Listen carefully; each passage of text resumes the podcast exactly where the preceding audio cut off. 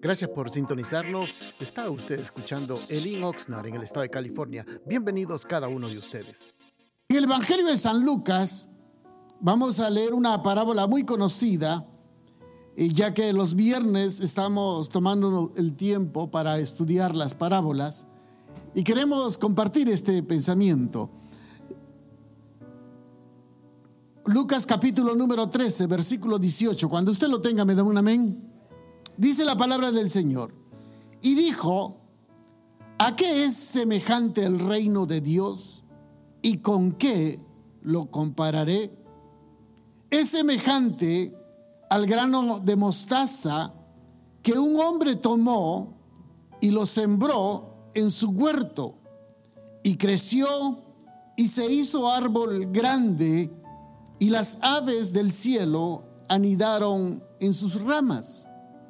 Y volvió a decir, ¿a qué compararé el reino de Dios? Es semejante a la levadura de una mujer que una mujer tomó y escondió en tres medidas de harina hasta que todo hubo fermentado. Amén. Pueden tomar asiento, hermanos, por favor. Ustedes pueden notar, el tema es la parábola de la semilla de mostaza y la levadura. Cuando el Señor habla en parábolas, lo que el Señor está queriendo enseñar y mostrar es prácticamente la sencillez del Evangelio, lo práctico del Evangelio, lo sencillo para poder entender lo que realmente Dios quiere enseñar. Claro, a simple medida, a simple vista, parece que es fácil de entender, pero la realidad es, no es tan fácil. ¿Cuántas veces quizás usted ha leído este pasaje?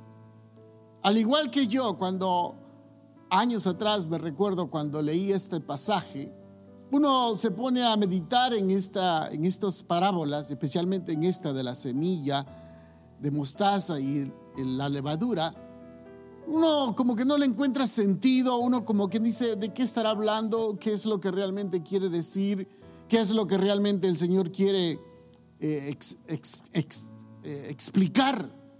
Entonces, primeramente, cuando el Señor en el versículo 18 dice, y dijo Dios, ¿a qué es semejante el reino de Dios? ¿Y con qué lo compararé? Fíjese, él está hablando del reino de Dios. Para nosotros, el reino de Dios está en la tierra. Claro, cuando una persona llega al reino de Dios, cuando tiene un encuentro con el Señor, cuando recibe a Cristo en su corazón, ahí es cuando la persona que estaba en tinieblas dice que pasa de las tinieblas a la luz admirable. Ahí es cuando empieza a conocer lo que es el reino de Dios, disfrutar de la paz, el gozo, el amor y la comunión con Dios. Yo creo que la gran mayoría los hemos experimentado, ¿no, hermanos? Entonces, el Señor dijo varias veces, el reino de los cielos se ha acercado, refiriéndose que Él venía como embajador y representante del reino de los cielos.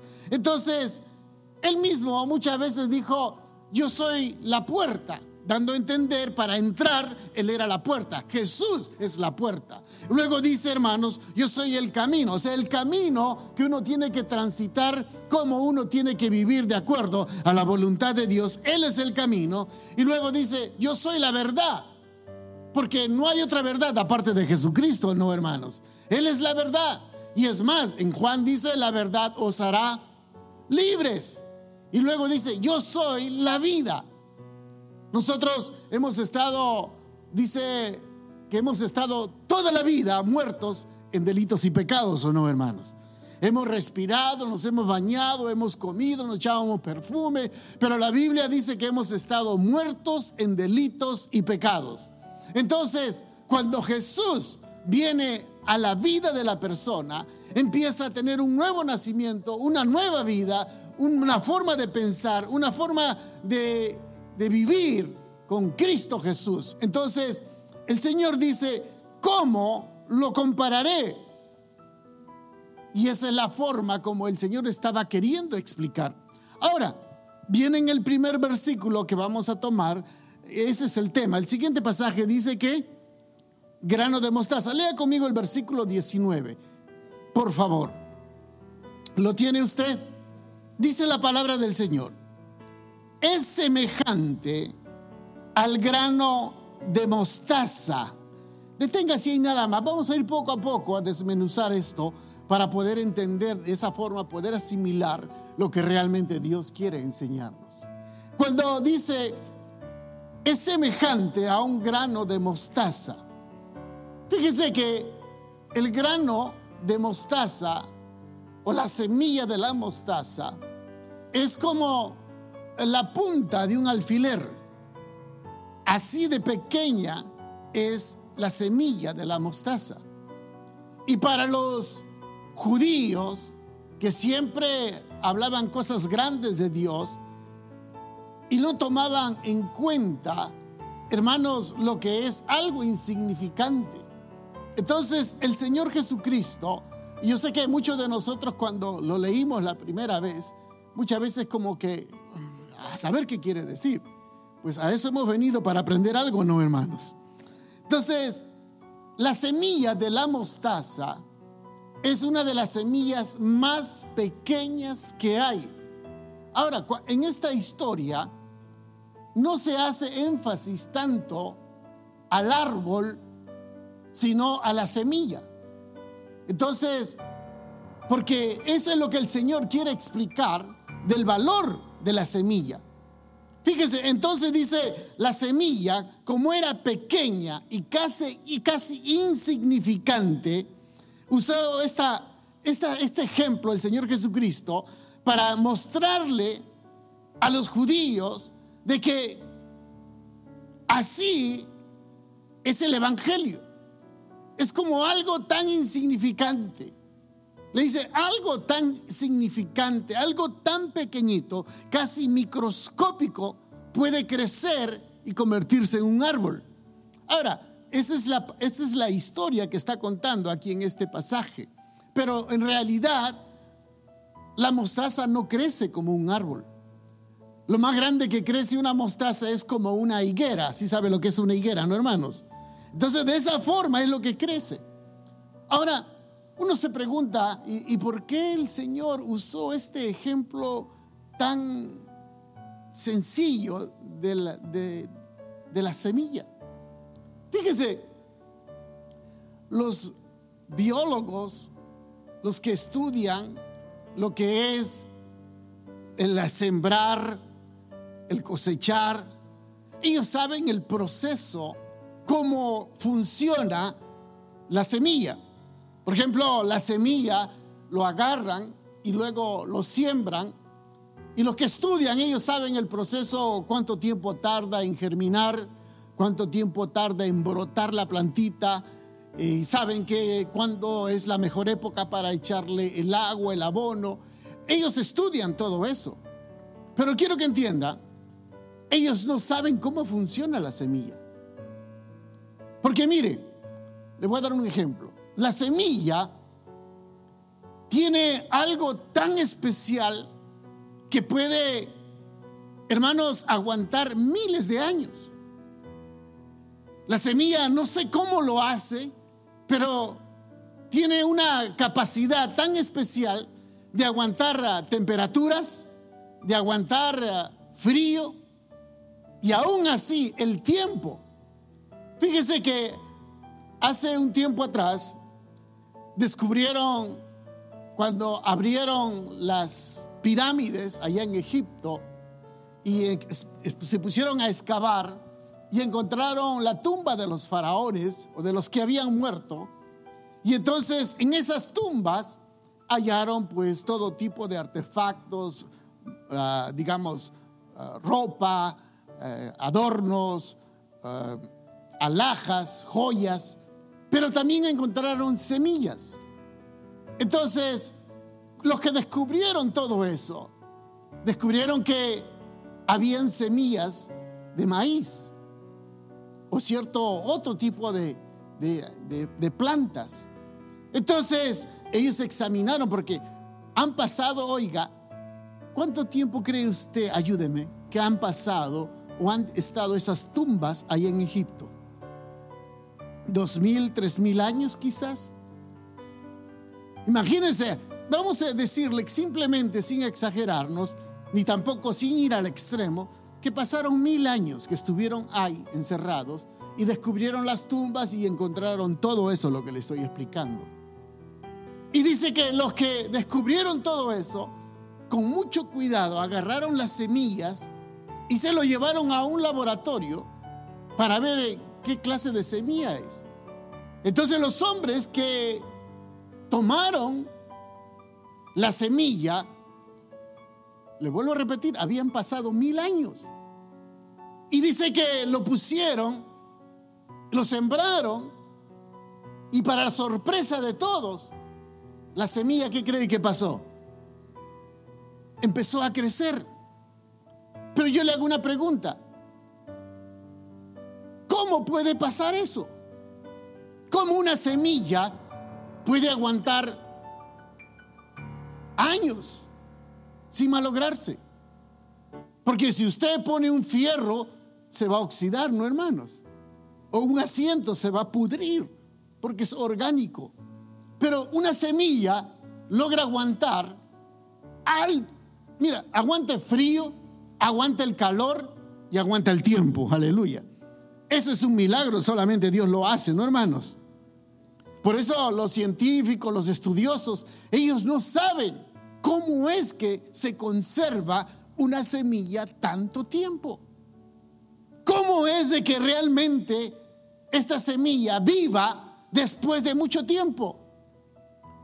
Fíjese, ¿qué es la iglesia hoy en día? Desde que el Evangelio ha llegado a nuestras vidas, porque alguien nos habló de la palabra, ¿no, hermanos?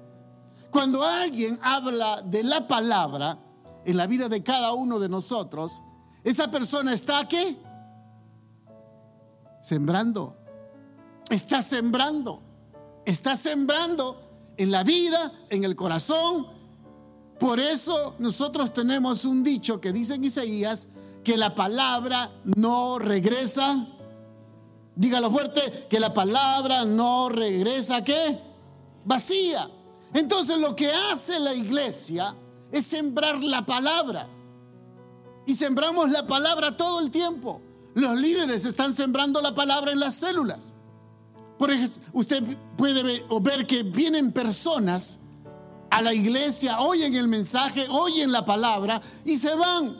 Y quizás ellos puedan decir, Ah, no me pareció la música, no me pareció la danza, no me pareció el predicador, no me pareció la pintura, no me pareció las imágenes, pero se va, pero ¿sabe qué? Cuando se va, ¿qué cree que se lleva? La palabra. Y la palabra. Ahora, esa palabra, ¿cuánto tiempo va a tardar para dar fruto? Yo no lo sé. Yo no lo sé. Pero el Señor sí lo sabe. Porque dice que su palabra no regresa. ¿Cómo? Vacía. Entonces nuestro deber como iglesia es únicamente sembrar la palabra, la palabra viva, la palabra que trae fruto. Amén, hermanos. Eso es todo lo que tenemos que hacer, sembrar. Si no, acuérdense, por ejemplo, acordémonos de un, por ejemplo, un ejemplo del hijo pródigo. El hijo pródigo vivía muy bien en la casa de su padre, él y su hermano, tenía una posición, tenía vestidura, tenía hermanos todo lo que él deseaba tener en la casa de su padre. Pero resulta que un día se le metió, ya sabe a veces cómo se le meten las cosas a los jóvenes, ¿no, hermano? ¿Se recuerda usted cuando era joven? También se le metía las cosas, ¿no, hermano? Se le metió una cosa, dice que, ah, dame la heredad, y dice a su padre, dame la heredad, y me voy. Entonces el padre que era un hombre de Dios, temeroso de Dios, y él queriendo honrar a su hijo, por supuesto, le dice, ¿quieres la heredad? Está bien, te lo voy a dar.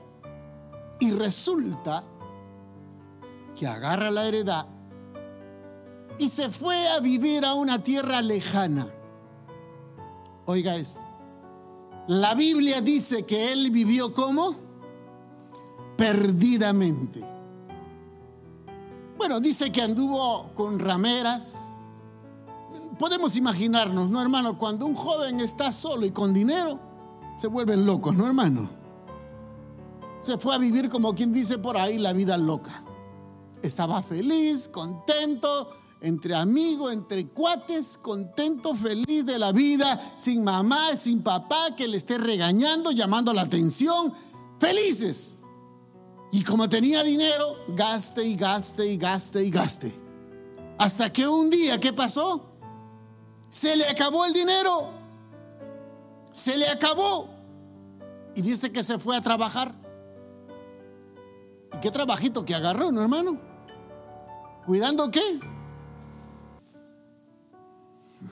Bueno, depende del país de usted, ¿no, hermano? Uno le llaman cerdos, puercos, chanchos, tuncos, pig, marranos. You know what I'm talking about. Resulta que andaba ahí en medio de cerdos. Oiga, ¿cuánto tiempo habrá vivido así? No lo sabemos. ¿Cuánto tiempo vivió alejado? No lo sabemos. Por eso cuando un cristiano se aleja de la casa del Señor, un cristiano se aleja de la presencia del Señor por X razón, puede ser por un placer, puede ser por el vicio, puede ser hermano por porque no le gustó, se peleó de la iglesia, dijo, "Ah, no, me voy de la iglesia porque todos son unos hipócritas, me voy." Y se puede ir. Pero cuando se va, se lleva la semilla. ¿Y puede pasar cuánto tiempo? Acuérdese de las pirámides, ¿cuánto tiempo pasaron? Pueden pasar mucho tiempo, hermano. Es más, le voy a decir esto. ¿Cuántos de aquí, de los que estamos aquí en la iglesia, antes de venir a la iglesia y ser cristianos y afirmarnos, hemos oído la palabra del Señor? Siempre alguien nos habló de Cristo, ¿no, hermanos? ¿Y nosotros cómo éramos? No, yo no quiero, yo estoy joven. ¿Para qué? Si el hijo pródigo es mi cuate, es mi amigo. Quiero vivir el mundo, disfrutar el mundo, disfrutar el placer. Yo quiero saber lo que es esto, lo otro. Pero ya oyó la palabra. Aleluya. Ya oyó el mensaje. Ya cayó la semilla o no, hermanos. Y solamente es cuestión de tiempo, oiga. Es cuestión de tiempo. Y cuando a su tiempo, cuando el Señor te dice, bueno, ya es suficiente, ahora es tiempo de que germine esa semilla. Ahí es cuando viene, venimos muchos de nosotros, ¿o no, hermano? Ahí venimos todos golpeados, a veces oliendo a cerdos como el hijo pródigo, ¿no, hermano? Aleluya. Pero esa es la gran realidad, hermano. Entonces es cuando la palabra, oiga, la palabra hace efecto en la persona. Así de sencillo, de tan pequeño, es la palabra. Dice que la palabra, hermanos, oiga, como es tan pequeño y tan insignificante, eso es lo que representa la iglesia. Pequeña e insignificante. Porque muchos de nosotros, hermano, no somos hombres famosos, no somos ricos, no somos poderosos, por lo contrario, somos personas sencillas, humildes, trabajamos en diferentes tipos de trabajo. Es más, el Señor Jesucristo, ¿a quiénes escogió?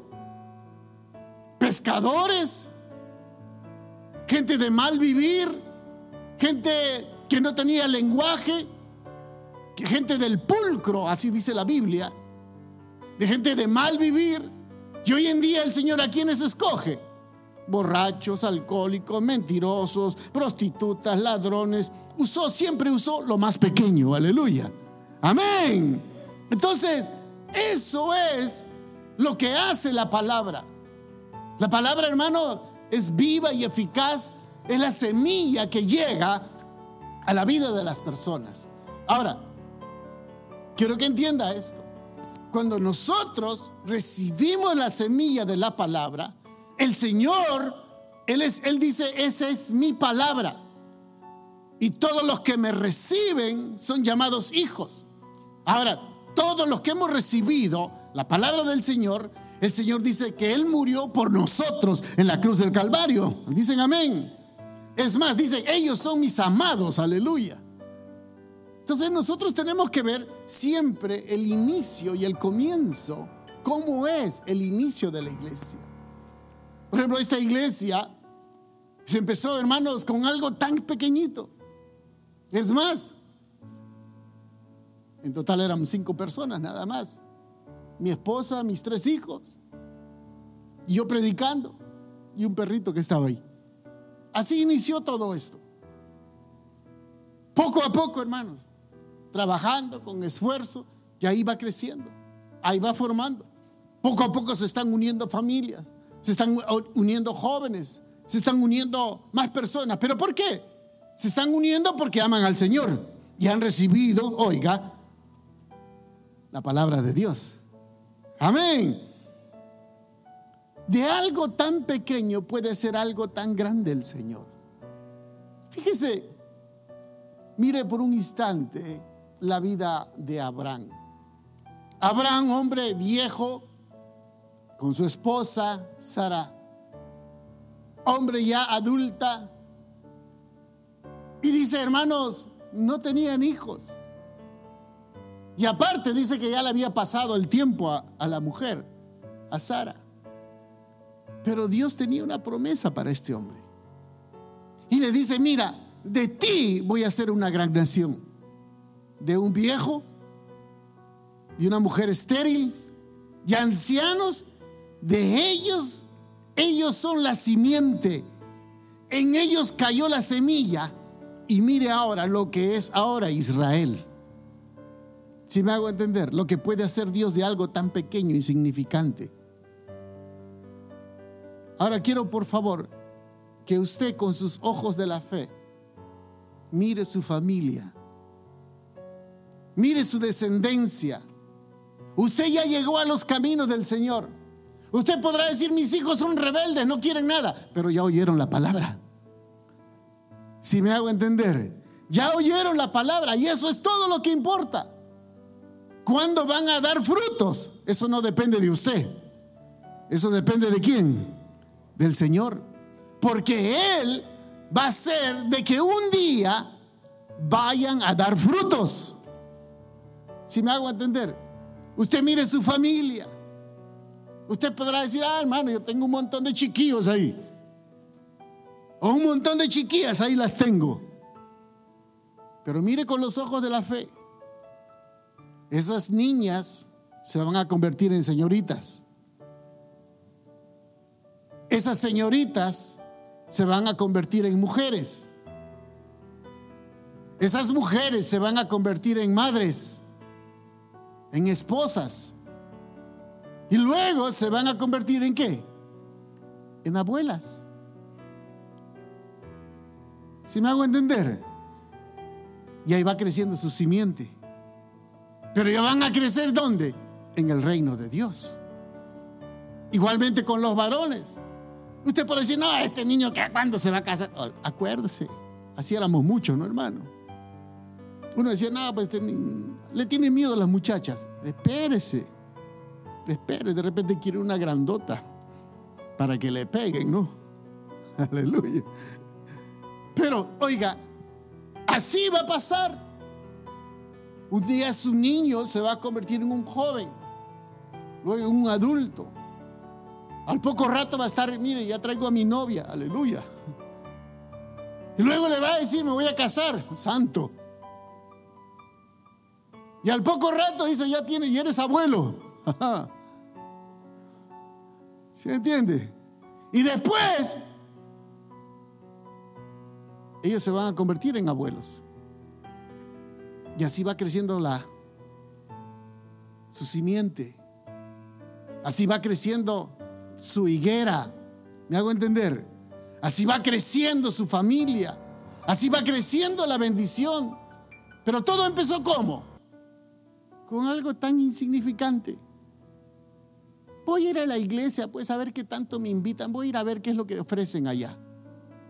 Así empezó muchos de nosotros, ¿o no, hermano? Pues hoy día viernes no juega la selección de México, me voy allá a la iglesia a ver qué pasa. Y vino a la iglesia y conoció al Señor y se llevó la simiente, aleluya. Y luego empieza a crecer, a crecer, a crecer, a crecer, a desarrollar y ver que la familia crece, todo sirviendo, la esposa sirviendo, los hijos sirviendo y toda la familia, aunque la doña no quiera al principio porque está pegada a la novela, o el no no quiere venir, hermano, porque es el futbolista del, del sillón.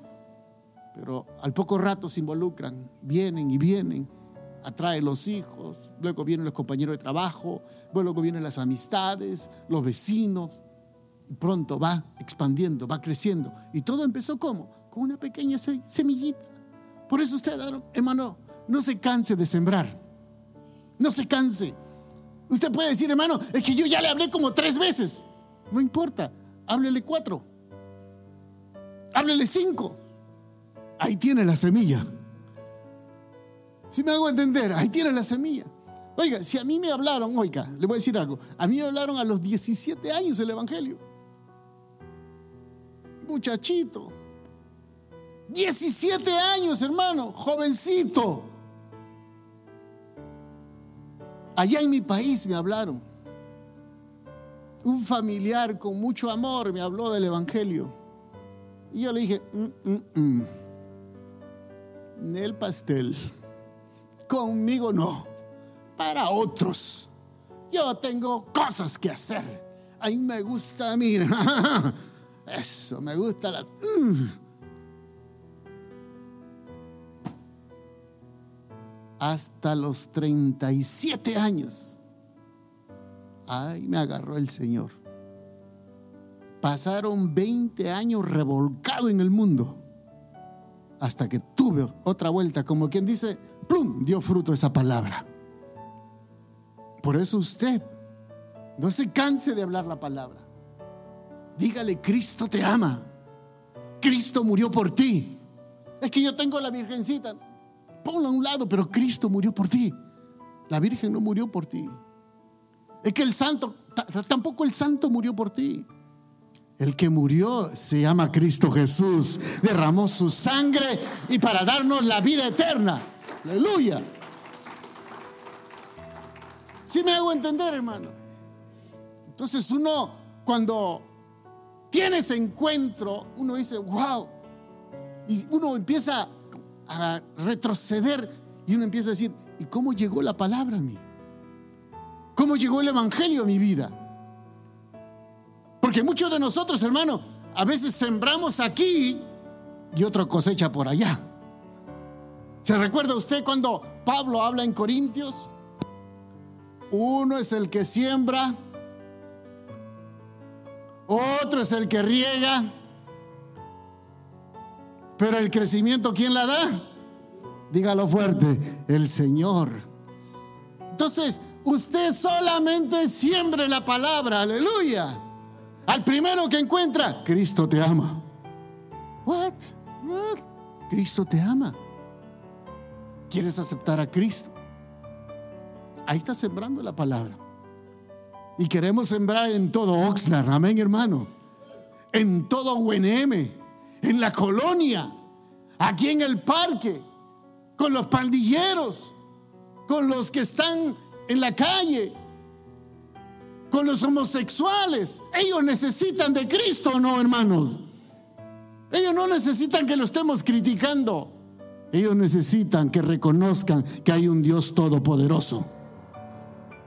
Hablemos, háblenos. Yo a veces le digo a las hermanas, y aquí hay algunas hermanas que yo les he dicho, eh, me dicen, hermano, mi esposo no quiera, viera usted cómo es este, duro, hermano, es una piedra. Hermana, usted ore por él. Sí, oro por él. Pero no me hace caso, además se burla, me dice. Le digo una vez a una hermana, haga esto, mire. Cuando esté dormido, póngale la mano, pero suavecito, no me diga, no. Dígale, Señor, en el nombre de Jesús, pongo esta vida en las manos de Cristo, Señor. Tú revélate, tócalo, transfórmalo, Señor. Cambia ese corazón de piedra por uno de carne, Señor. Y al poco rato lo vemos hasta sirviendo ya en la iglesia. Es que tenemos que sembrar o no, hermanos. Siempre, siempre y siempre. Que su familia se burla. Hey, Cristo te ama. No, es que cómo vas a traicionar a la religión. No importa, pero Cristo te ama. Amén. Entonces, ¿qué tanto hemos leído? Gracias por estar pendientes de nuestra programación y lo invitamos que nos visite a uno de nuestros servicios los días viernes a las 7 de la noche y domingos a las 5 de la tarde. La dirección de nuestro local está ubicado en el 555 al sur de la calle A en la ciudad de Oxnard, en el corazón de Oxnard, y será un placer poder saludarlo. Y también le pedimos de que si usted puede seguirnos de nuestras actividades en Facebook o Instagram, bajo el Oxnard será una bendición y para mayor información puede usted llamarnos al área 805-991-6030. Bendiciones.